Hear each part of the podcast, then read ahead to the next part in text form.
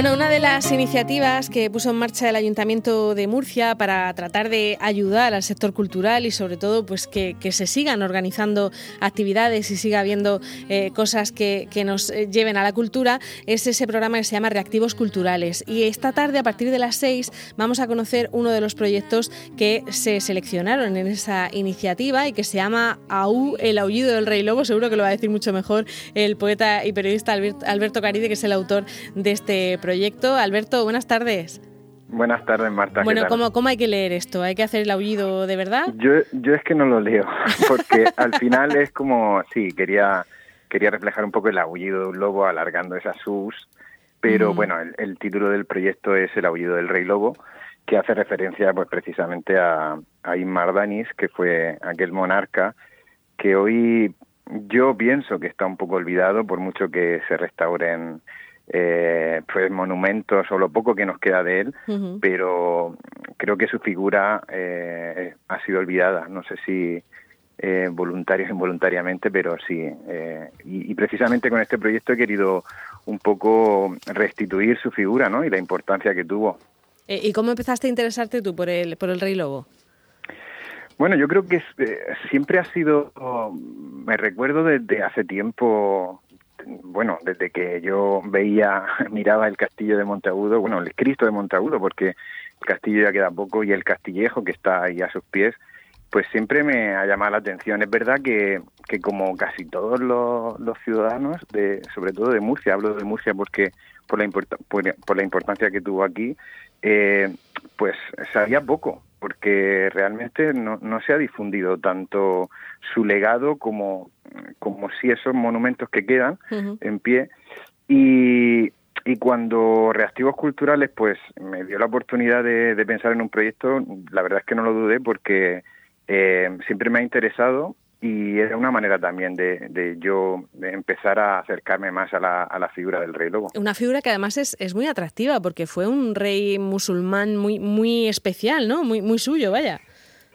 Sí, y, y, quizá por eso ha sido olvidado, porque, eh, como yo digo, no, no era, era, o sea, era considerado tanto por los cristianos como, por los musulmanes hmm. como una figura contradictoria, ¿no?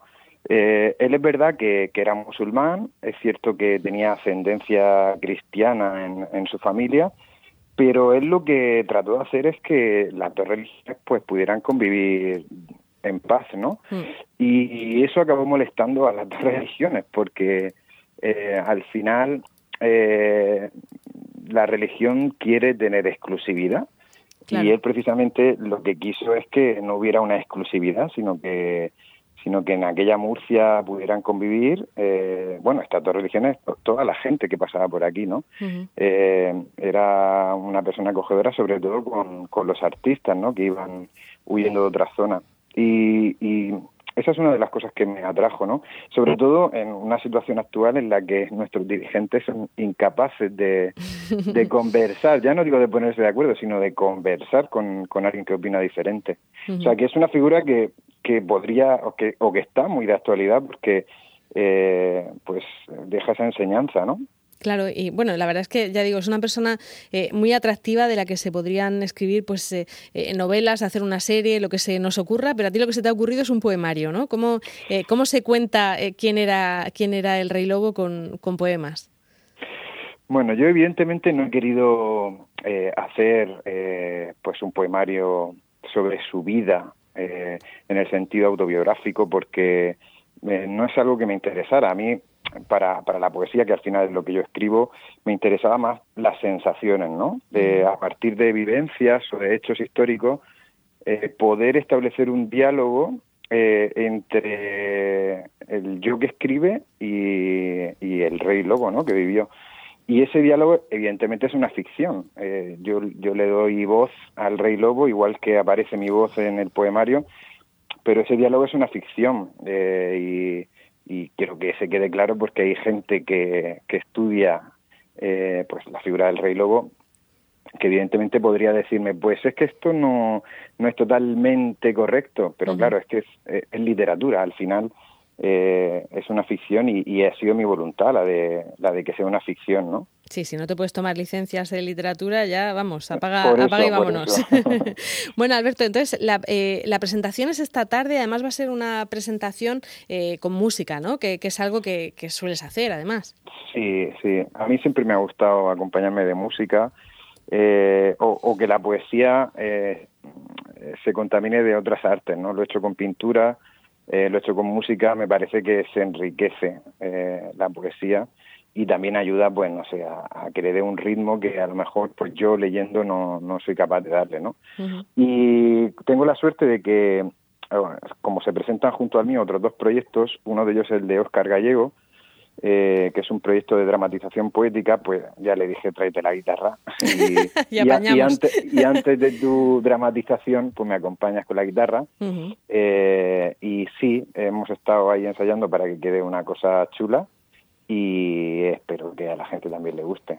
Bueno, entonces va a ser esta tarde a partir de las 6 en el pabellón 2 del cuartel de artillería. Se va a presentar este Aullido del Rey Lobo de Alberto Caride, pero también eh, la dramatización Días de un futuro pasado de Óscar Gallego y Poeta en el aula de Marisa López Soria, ¿no? Efectivamente, son los tres proyectos de literatura seleccionados eh, por reactivos culturales que además se presentan juntos hoy eh, con entrada libre, es verdad, pero va a haber un aforo reducido, así que sí que me han insistido que el que quiera asistir, eh, pues que esté un poquito antes, que no apure, que no llegue a las seis, porque en cuanto el aforo se complete, pues eh, ya no se dejará entrar. Además, se, se, toman muy en serio todas las medidas de, seguridad, ¿eh? que vamos, doy fe, que estuve en un acto y se lo toman, les, les falta eh, desinfectarte con un spray ¿eh? de arriba. claro, pero está bien que la cultura de ejemplo para que, para que vean que, bueno, que la cultura es necesaria y que se puede seguir haciendo. Efectivamente. Bueno, ¿y esta, esta ayuda que os da Reactivos Culturales sirve para organizar este acto o se va a hacer también una publicación, Alberto? Mi proyecto, claro, lo que presento hoy son poemas, porque el proyecto es, más ambicioso, pues incluirá un, poemario que además será ilustrado, eh, con lo cual eh, el resultado final será un libro.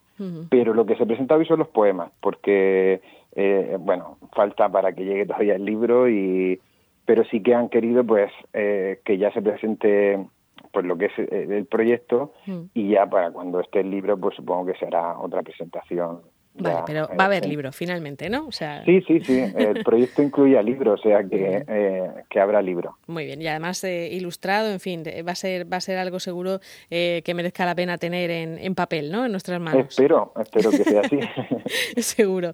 Pues Alberto Garide, muchísimas muchísimas gracias por, por atendernos y, enhorabuena por este proyecto que, como decimos, se presenta esta tarde en el pabellón 2 del cuartel de artillería junto a los de Óscar Gallego y, y Marisa López Soria. Gracias, Alberto. Muchas gracias a ti, Marta. Hasta luego. Hasta luego. En las distancias cortas, Onda Regional de Murcia. Nadie se apega más al terreno, porque estar más cerca es imposible.